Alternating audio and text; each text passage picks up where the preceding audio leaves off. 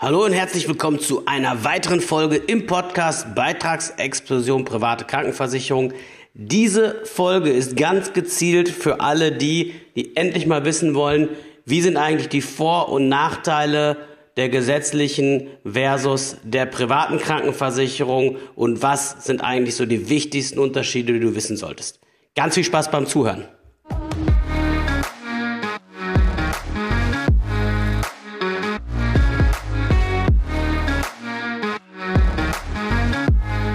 Ja, immer wieder wird die Frage gestellt, Mensch, ist die private wirklich besser? Bin ich in der gesetzlichen aufgehoben? Dieter, wann gehe ich dahin? Wann gehe ich dahin?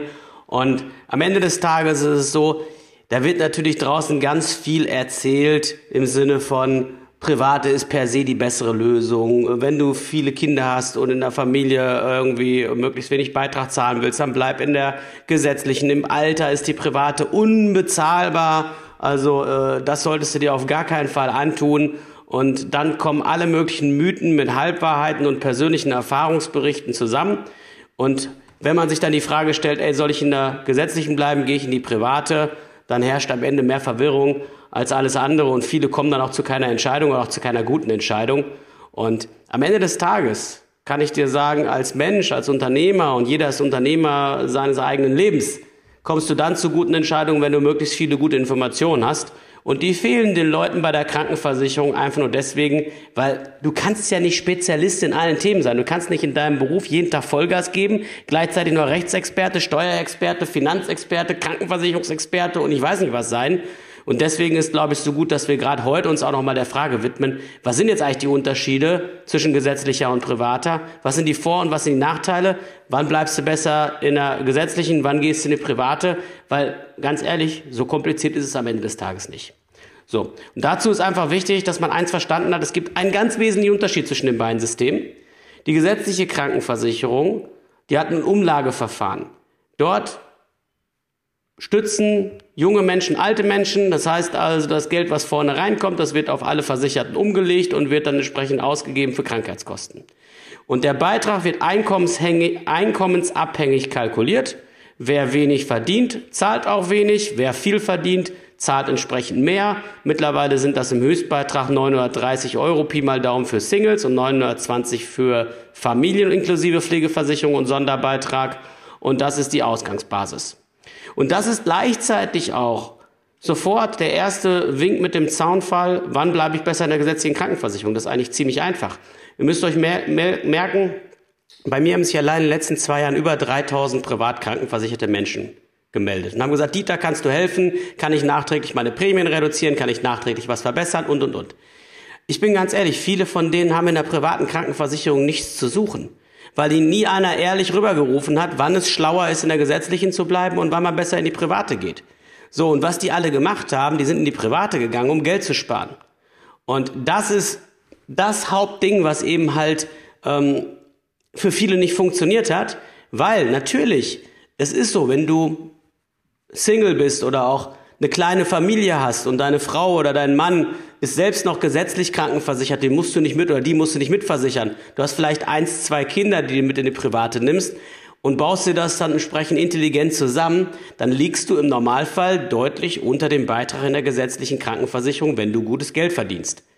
Weil sonst sollst du dir die Frage sowieso nicht stellen, ob du in die Private gehst, denn das ist definitiv eine Nummer, die man natürlich sich auch leisten können muss. So, das heißt also, in der gesetzlichen bist du immer dann gut aufgehoben, wenn dein Einkommen tendenziell eher etwas geringer ist. Ähm, gerade auch für uns Selbstständige und Freiberufler kann das unter Umständen halt das entscheidende Kriterium sein, weil dann zahlt man in der gesetzlichen ja auch nicht den Höchstbeitrag, sondern deutlich weniger. Aber auch für alle, die jetzt in Zeiten der Selbstständigkeit oder Freiberuflichkeit oder als Angestellte gut verdienen und berechtigt sagen könnten, Mensch, Dieter, in meinem Fall private doch ein guter Schachzug, weil ich würde ja deutlich weniger zahlen. Nö.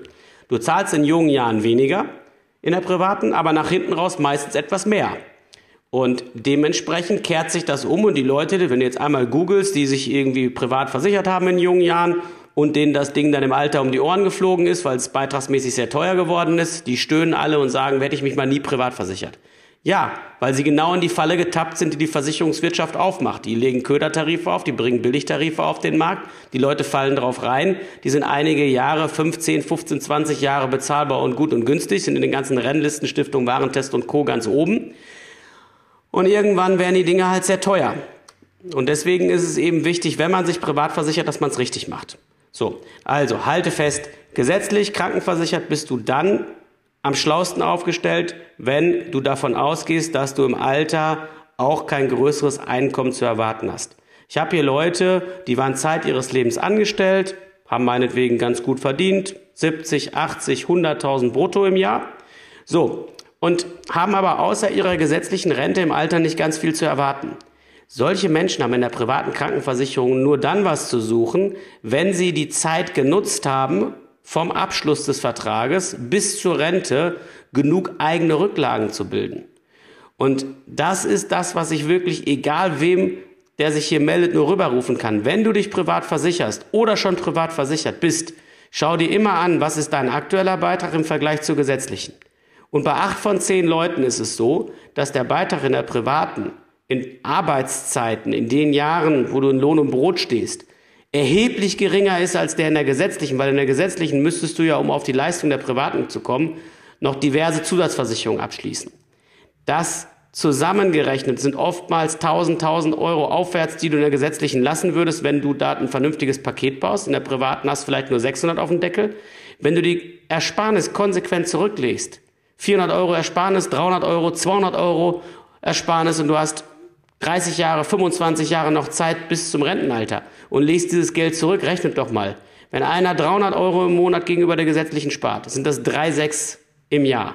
36.000 in 10 Jahren, 72.000 Euro nach 20 Jahren und nach 30 Jahren sind wir schon bei 108.000 Euro Ersparnis. Die gut angelegt, gut angelegt heißt ein vernünftiger Sparvertrag, keine Lebensversicherung, keine fondgebundene Lebensversicherung und auch nicht die meisten ETFs, weil die haben so viel versteckte Kosten, die wir nicht sehen, die die Rendite dann doch wieder nach unten ziehen, sondern wirklich gute Anlagen oder von mir aus auch eine durchschnittliche Anlage von 5% oder eine gute Anlage, wie ich sie mir entsprechend bauen würde, von 8, 9 oder 10%. Du, dann hast du nach 30 Jahren dort ein Guthaben von ohne Probleme 200, 300, 400.000 Euro auf der hohen Kante, aus denen du die Krankenversicherung locker zahlen kannst. Nur wenn das einer nicht macht, wenn einer diese Rücklagen nicht selber bildet und daran nicht gedacht hat, und im Alter dann nur gesetzliche Rente kriegt. Das passt mit der privaten Krankenversicherung nicht überein, weil dann tut jede kleine Beitragserhöhung richtig weh im Portemonnaie. Also wenn das das Thema ist, private Krankenversicherung, dann niemals als Sparbüchse, niemals irgendwie denken, das ist jetzt hier die Nummer, wo ich, ich sag mal, deutlich Geld einspare, jung selbstständig bin oder auch ein junger, gesunder Akademiker bin oder meinetwegen ein gut verdienender Angestellter oder ein gut verdienender Freiberufler, ich kann da ordentlich Kohle sparen. So ist das nicht. Du sparst am falschen End, nämlich an der Tatsache, dass das Ding dir nach hinten raus, ja, dann vor die Füße fällt, wo du tendenziell eher im Alter etwas weniger zur Verfügung hast, aber dann höhere Krankenversicherungsbeiträge hast. Das heißt also, wenn man sich privat versichert, dann immer nur mit der Prämisse, alles auf Langfristigkeit auszulegen. Das kombinierst du mit einem beitragsstabilen Anbieter und legst die Ersparnis gegenüber der gesetzlichen Konsequenz zurück. Wer das so macht, wer dieser Empfehlung folgt, der hat erstmal schon sehr, sehr gute Karten. Allerdings spricht das auch wieder nicht für jeden dafür, in die Private zu gehen, denn wenn zum Beispiel dein Plan ist, zusammen mit deiner Frau, zusammen mit deinem Mann, eine richtig schöne Familie in die Welt zu setzen. Drei, vier Kinder, wo dann ein Partner auch dauerhaft zu Hause bleiben soll. Das finde ich cool. Das finde ich gut. Warum sollte man das nicht dürfen? Warum sollten, warum müssen wir heute in dieser Gesellschaft alle irgendwie äh, permanent funktionieren und die perfekte Mutter ist gleichzeitig äh, easy mit drei Kindern unterwegs, aber geht trotzdem noch arbeiten und managt irgendwie alles irgendwie aus, äh, schüttelt sich das alles irgendwie so aus dem Handgelenk, sag ich mal, äh, und wird komisch angeguckt, wenn sie das nicht schafft. Das ist Blödsinn. Es gibt nichts Schöneres als die eigene Familie da draußen. Es gibt nichts Schöneres als die besonderen Momente zwischen Menschen, die da passieren. Und wenn das die Planung ist, in die Richtung zu überlegen, äh, auch so ein Modell zu fahren, was heute ein bisschen aus der Mode gekommen ist, dann ist die gesetzliche immer die bessere Wahl. Weil ansonsten ist es beitragsmäßig halt echt eine Herausforderung privat, weil dann müsste man alle Kinder privat versichern und den Lebenspartner auch noch mit, wenn der selber keiner geregelten Arbeit nachgeht. Ja? Also das ganz, ganz wichtig, dann besser in der gesetzlichen bleiben. Und wenn du selbstständig bist oder freiberuflich bist, dann zumindest deinen Partner äh, auf kleiner Flamme, also über 450 Euro Basis anstellen, sodass da kein eigener privater Krankenversicherungsbeitrag anfällt. Ja, also das sind auch Gründe, dann in der gesetzlichen zu bleiben. Genauso, wenn dort entsprechende Vorerkrankungen da sind, die einfach eine Versicherbarkeit in der privaten eben unmöglich machen. Und da sind wir beim nächsten Thema, was ich halt leider auch immer wieder sehe, dass sich Leute bei mir melden und sagen, ey Dieter, ich habe gerade richtig Probleme mit meiner privaten Krankenversicherung. Ich sage, wieso? Naja, du musst dir vorstellen, bei Vertragsabschluss, der Versicherungsvertreter hat mich halt irgendwie so grob gefragt, ob ich irgendwas habe und am Ende des Tages, ja, ist mir jetzt nichts eingefallen, nichts Größeres, aber ich hatte vergessen, ich habe irgendwann mal beim Arzt gesessen, als ich bei der Arbeit ein bisschen Stress hatte, als ich im Studium ein bisschen Stress hatte und habe mal gesagt, dass ich ein bisschen überlastet bin. Das hat er als Diagnose da reingeschrieben. Das ist jetzt obwohl ich wegen was ganz anderem zum Arzt gegangen bin, einmal bekannt geworden. Also deswegen, wenn du in die private gehst, ist ganz wichtig, dass du das nicht irgendwie schnell, schnell machst, deine Hosen vernünftig runterlässt und dann einfach zeigst, was ist gesundheitlich gewesen. Dafür kannst du die letzten drei Jahre bei deinem Arzt, bei deiner Krankenkasse anfordern, was abgerechnet wurde, was da in Diagnosen steht und das stellst du der Privaten zur Verfügung, damit du auch weißt, dass im Nachgang da kein Unwetter droht. Das ist auf jeden Fall was, was unbedingt beherzigt werden muss. So. Das sind jetzt mal Side-Tipps, die auf jeden Fall eben entsprechend halt Sinn machen. Also du musst dir einfach vorstellen, der Vorteil der gesetzlichen Krankenversicherung ist ganz klar der, wenn du wenig verdienst, gerade im Alter hast du auch einen geringen Beitrag, weil der wird prozentual vom Einkommen berechnet. Ähm, und der Vorteil ist, wenn du gerade auch mehrere Leute, also sprich größere Familie im, im Kopf hast, ähm, dann kann das auch der richtige Weg sein. Wobei ich auch genug Menschen kennengelernt habe, die gesagt haben, Dieter, ganz ehrlich, an Gesundheit kannst du kein Preisschild tackern. Wenn es darum geht, meine Familie vernünftig versorgt zu wissen, wenn es darum geht, einen Termin beim Kinderarzt zu bekommen, wenn meine Frau oder wenn mein Mann einen Termin haben muss, weil es wirklich mal hart auf hart kommt, da will ich nicht sechs Monate warten. Wir wohnen in München, Hamburg oder Berlin. Da kannst du ja mal gucken, wie du schneller an einen Termin kommst, wenn du nicht gerade privat versichert bist. Und wenn wir in der privaten dann 500 oder 1000 Euro mehr im Monat zahlen, juckt uns das nicht. Ist eh eine Vorsteuerbetrachtung, weil Nachsteuern sind die Unterschiede meist nicht so groß, weil die private genauso wie die gesetzlich eben steuerlich abgesetzt werden kann. Die private nicht zu 100 Prozent, aber zumindest zu großen Teilen. Und dann gibt es auch solche Modelle und ich habe da Verständnis für. Nur dann muss man sich das auch leisten können. Und dann muss man trotzdem eigene Rücklagen bilden, damit man im Alter einfach Ruhe hat mit der privaten. Und das ist die Idee, die halt am meisten Sinn macht. So. Und wenn man dann einfach auch mal ganz ehrlich ist und sagt, okay, in der privaten gibt es da auch ein paar Vorteile, ja, die gibt es. Es ist Fakt, dass du als Privatversicherter, und das ist sozial gesehen nicht gerecht, aber es ist so, und deswegen sind auch nahezu alle Politiker privat versichert und Beamte sowieso, dass du als Privatversicherter in diesem Land echt erhebliche Vorteile hast, wenn du sie richtig ausspielst. Klar, das sind schnellere Termine beim Arzt. Und jetzt kannst du sagen, keine Ahnung, du wachst morgens auf, hast irgendwie so ein Stech in der Schulter und fühlst da so drüber und da ist irgendwie so ein leichter Knubbel und hm, fühlt sich irgendwie nicht gut an. Du gehst oder machst, rufst beim Hausarzt an, so wie es bei der gesetzlichen vorgesehen ist und bei billigen privaten leider auch, aber da kommen wir gleich noch drauf. Ähm, und machst dann einen Termin für in zwei Wochen und in den zwei Wochen wird das schon ein bisschen dicker und tut ein bisschen mehr weh und so weiter. Du bist froh, dass du endlich Termin beim Hausarzt hast. Der sagt, du ganz ehrlich, ich gucke sich das an, ich bin kein Spezialist. Ähm, da müsste mal irgendwie ein Hautarzt drüber drauf gucken oder du müsstest beim Krankenhaus das durchleuchten lassen. Äh, ich mache dir dann mal einen Termin oder ich helfe dir einen Termin zu machen. Das wird aber jetzt ein paar Wochen dauern, bis du dahin kannst, aber das wird schon nichts Schlimmes sein.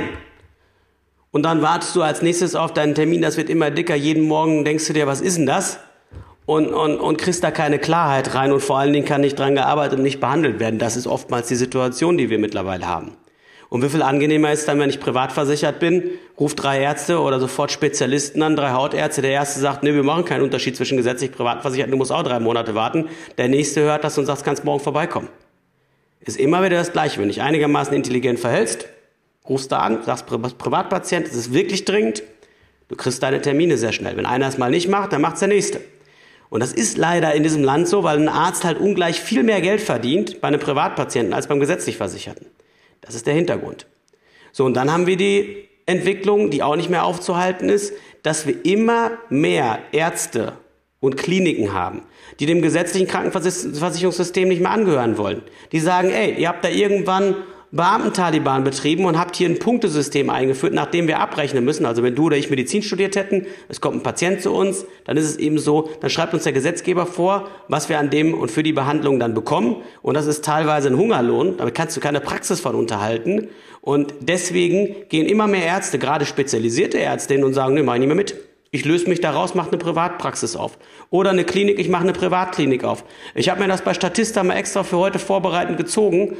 Die Anzahl der gesetzlichen Krankenhäusern ist in den letzten 20 Jahren kontinuierlich gesunken. Wir haben heute über 10 Prozent weniger Krankenhäuser als noch vor 20 Jahren. Und die Anzahl der Privatkliniken nimmt zunehmend, steigt zunehmend. Ist in den letzten 16 Jahren alleine um über 25 Prozent gewachsen.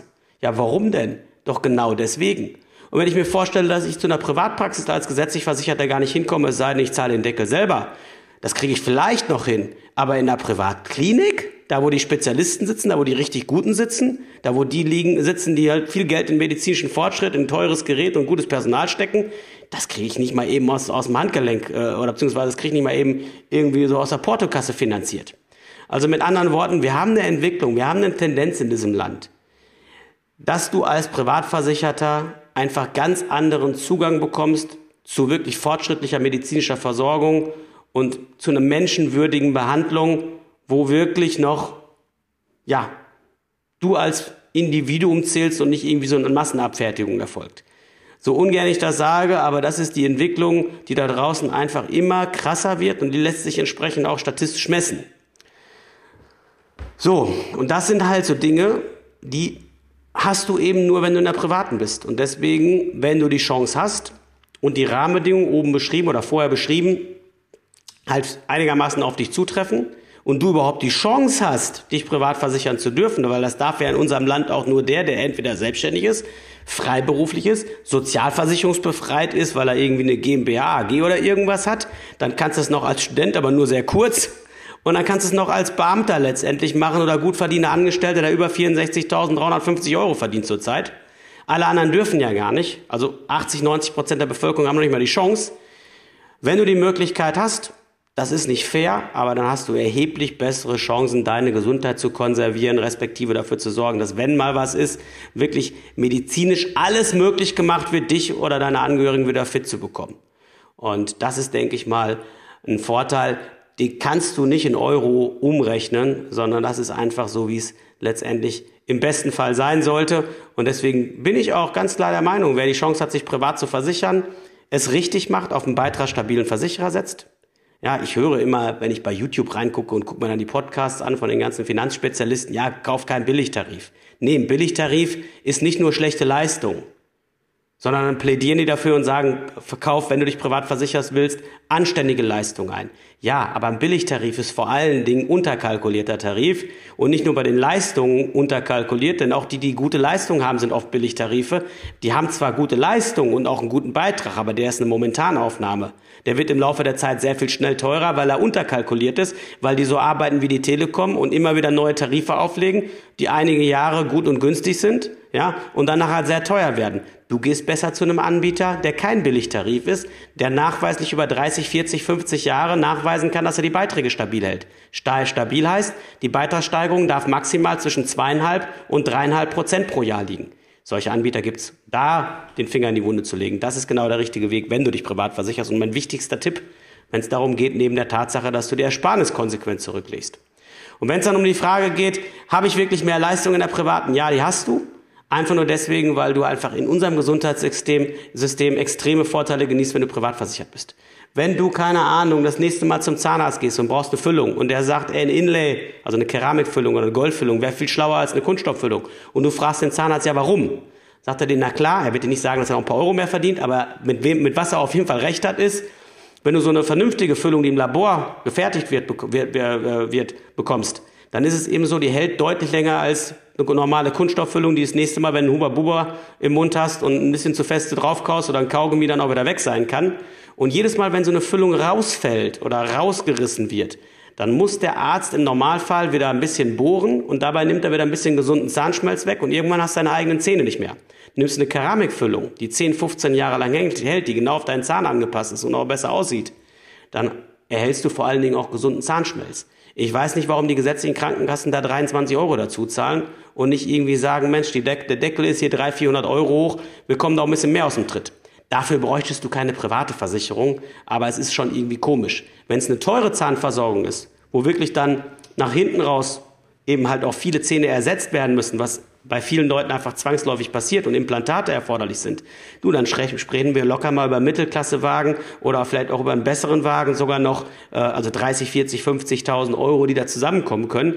Da wird die gesetzliche nur ein Bruchteil von zahlen. Und das sind dann Größenordnungen, die die privaten Versicherer, zumindest die guten Tarife, zu 80 Prozent und mehr auffangen. Ja, braucht man dafür eine private Versicherung? Nein. Das ist vielleicht äh, noch ein Punkt, mit dem man leben kann. Aber wo ich dir sagen kann, wo es halt wirklich dann mal echt entscheidend ist. Du hast irgendwas, wo es darum geht, wieder fit zu werden, Kreuzbandriss im Knie. Und du gehst jetzt gleich in eine hochspezialisierte Klinik und musst nicht 12, 13, 14 Monate mit Schmerzen und Bewegungsunfähigkeit rumlaufen, so wie es die meisten Hobbysportler machen, sondern du gehst dahin, wo die Spieler vom FC Bayern hingehen und lässt es da machen, weil die nur Knieoperationen machen. Was heißt das denn für deine kurze Lebenszeit auf diesem Planeten gerechnet, wenn du viel schneller wieder fit bist und deinem Sport nachgehen kannst und kannst wieder am Leben teilnehmen? Oder noch viel schlimmer, was meinst du für Leute, die ich in der Laufe der Zeit kennengelernt habe, die ernsthafte Erkrankungen bekommen haben? die mit einem Tumor ums Eck gekommen sind und die irgendwo eine Krebserkrankung bekommen haben. Du, ein gesetzlich Versicherter, der geht ins Krankenhaus und dann wird gesagt, für mich machen wir die Chemo Chemokeule, du kriegst eine Chemotherapie und dann gucken wir mal, ob wir danach noch was schneiden können oder ob Ende im Gelände ist. Ja, es, es ist leider so.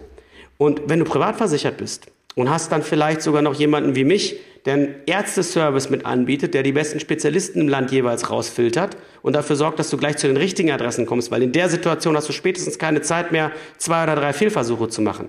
Und du gehst zum Beispiel als allererstes erstmal ins Uniklinikum nach Heidelberg, die in 50 Prozent der Fälle ausschließen können, ob eine Chemotherapie sich überhaupt lohnt bei dem jeweiligen Krebs. Die können vorher schon feststellen, ob das überhaupt Sinn macht, ob das überhaupt eine Chance bietet, lebensverlängert oder heilend entsprechend zu wirken dann ist das schon mal ein ganz, ganz wichtiger Schritt. Und wenn du das noch kombinierst, dass du mit deiner Krebsart dann zu dem Spezialisten kommst oder zu dem Spezialistenteam kommst, was da am weitesten ist, was da die größten Lebensverlängerungschancen, die größte Lebensqualität bietet oder im Zweifelsfall sogar eine Heilung.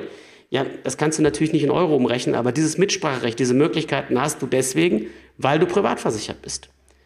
Ist das gerecht? Nein, ist das nicht. Ganz im Gegenteil. Wir haben es gerade bei meiner Verlobten in der Familie gehabt. Der Onkel ist genau so erkrankt, wie ich es gerade beschrieben habe. Und am Ende des Tages hat er keinen Zugang bekommen zu den Privatkliniken. Er hat keinen Zugang bekommen zu den spezialisierten Einkliniken. Er hätte zu lange warten müssen. Die Zeit hat er nicht gehabt. Dann ist er in Bielefeld zur, Chemotherapie gegangen. Ich weiß gar nicht, ob der im Krebs gestorben ist. Der ist jämmerlich krepiert. Einfach nur deswegen, weil die Chemotherapie greift ja nicht nur die Krankenzellen an, die macht ja auch die ganzen Gesunden kaputt. Wer das einmal erlebt hat, weiß, wovon ich spreche.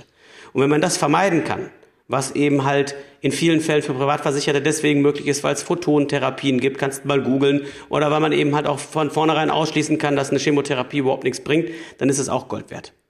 So, und das geht wirklich von, von Fall zu Fall, den ich hier auf den Tisch kriege, sehe ich einfach, äh, irgendwann holt er dich da oben sowieso, keine Frage. Aber wenn du auf dem Weg dahin halt die Chance hast, ja, auf die besten Mediziner im Land zugreifen zu können, wir haben hier schon Kinder letztendlich retten können, die wahrscheinlich als gesetzlich Versicherte nicht mehr da sind.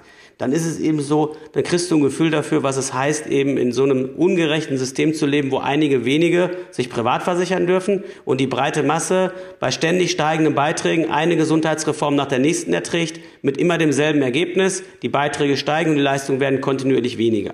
Ist das aufzuhalten, dieser Trend? Nein. Denn als 1883 Bismarck unser Sozialversicherungssystem vom Stapel gelassen hat, hat er sich natürlich auch nicht erträumen lassen, dass die Leute mal so alt werden würden, dass so wenige Kinder geboren werden, dass so wenige Beitragszahler so viele Menschen sponsoren, die eben nicht mehr einzahlen oder noch sehr wenig einzahlen.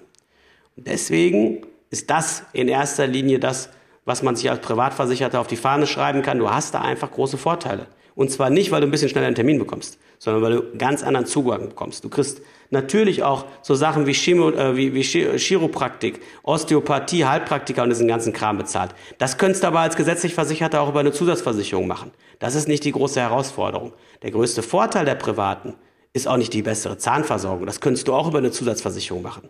Der größte Vorteil ist auch nicht, dass du im Krankenhaus im Zweibettzimmer liegst und einmal am Tag der Chefarzt vorbeikommt und dir sagt, wie toll du bist, weil er gut abrechnen kann. Das sind alles keine Vorteile. Der größte Vorteil ist, dass du die Möglichkeit hast, im ganzen Bundesgebiet jeden Mediziner auch die fortschrittlichsten Methoden anzuzapfen und du entscheidest, wann du wo, wie, von wem behandelt wirst und hast einfach die Möglichkeit, sämtliche Einrichtungen, inklusive Privatkliniken, inklusive Privatpraxen, inklusive der fortschrittlichsten medizinischen Versorgung, die wir haben, eben abrufen zu können. Und das ist ein Punkt, das kannst du nicht in Euro umrechnen. So, und das zusammengefasst ist eben was, was eben für die Private spricht, ähm, wenn die Rahmenbedingungen passen. Und ich sage es nochmal, sollte es so sein, dass in deinem Leben die Lebensplanung eher in die Richtung geht, Familie, viele Kinder, Frau oder Mann eher nicht arbeiten gehen, bleib in der gesetzlichen. Wenn du nicht bereit bist, entsprechend eigenständig Rücklagen zu bilden neben der privaten, bleib bitte in der gesetzlichen. Das fliegt dir nachher vor die Füße wenn du jung selbstständig bist, wenn du klein selbstständiger bist, lass dich nicht von den Ködertarifen der privaten locken, die irgendwie versprechen, du kannst dich dafür 300 Euro im Monat dauerhaft versichern. Das wird nicht so sein. Und teilweise sind die Leistungen sogar noch schlechter als in der gesetzlichen, wenn man genauer reinguckt. Siehst du nicht im Hochglanzprospekt. Bleib bitte in der gesetzlichen Krankenversicherung. Wenn du Angestellter bist und hast außer der gesetzlichen Rente nicht viel zu warten, erwarten nach hinten raus ich hatte letztens einen Pfarrer dran, der war 60 und sagte, Dieter, ich habe deinen Podcast gehört und so weiter. Was mache ich denn jetzt? Ich bin Zeit meines Lebens angestellt gewesen. Ich habe mich in die Private reinquatschen lassen. Ähm, ich kriege außer gesetzlichen Rente, außer der gesetzlichen Rente nicht. Ich habe auch nichts zurückgelegt. Ey, bleibt da unbedingt raus. Ja, geht lieber dann den gesetzlichen Weg und macht ein paar Zusatzversicherungen da, wo es euch wichtig ist. Aber geht nicht in die private Versicherung. Geh nur dann da rein, wenn du die Punkte, die wir besprochen haben, haben beherzigen kannst, dein Gesundheitszustand es hergibt, du noch nicht zu alt bist. Ich würde mal hier als grobe Faustformel sagen, maximal 40 oder 45 in der Spitze. Danach lohnt es sich nicht mehr, weil der Versicherer nicht mehr genug Altersrückstellung aufbauen kann. Ähm, geh hin und leg die Ersparnis konsequent zurück. Achte auf ein 1a Kleingedrucktes und leg vor allen Dingen Geld zurück wenn es, und das ist in vielen Fällen eben möglich, es vor allen Dingen eine Differenz zwischen dem gibt, was du in der privaten aktuell zahlst und was du in der gesetzlichen zahlen würdest, inklusive Zusatzversicherung. Wenn du das machst, dann bist du auf jeden Fall auf einem sehr, sehr guten Weg. Ja, das war eine weitere Folge im Podcast Beitragsexplosion private Krankenversicherung. Ich hoffe, du hast jetzt ein viel besseres Gefühl dafür, wann bleibst du besser in der gesetzlichen, wann gehst du in die private und was sind vor allen Dingen die Vorzüge der privaten und wie spielst du die richtig aus. Wenn du es von Anfang an gleich richtig machen willst, wenn du sagst, Mensch, Dieter, cool, ich würde das gern vertiefen und mich da so richtig schön reinfuchsen in das Thema und von Anfang an alles sauber für mich umsetzen, äh, dann lad dir hier mein Gratis-Kapitel zum Thema Krankenversicherung runter. Da habe ich all das, was wir besprochen haben, noch mal in der Tiefe erklärt. Und du kannst danach wirklich sagen, du hast einen schwarzen Gürtel in dem Thema und weißt, wie du die richtige Versicherung für dich findest. Du weißt, wie du die richtigen Leistungen vereinbarst und kommst zu einem ganz anderen Ergebnis und kannst dann davon ausgehen, dass deine Gesundheit und die deiner Lieben gut geschützt ist. Das wünsche ich dir von Herzen. Bis in Kürze, dein Dieter.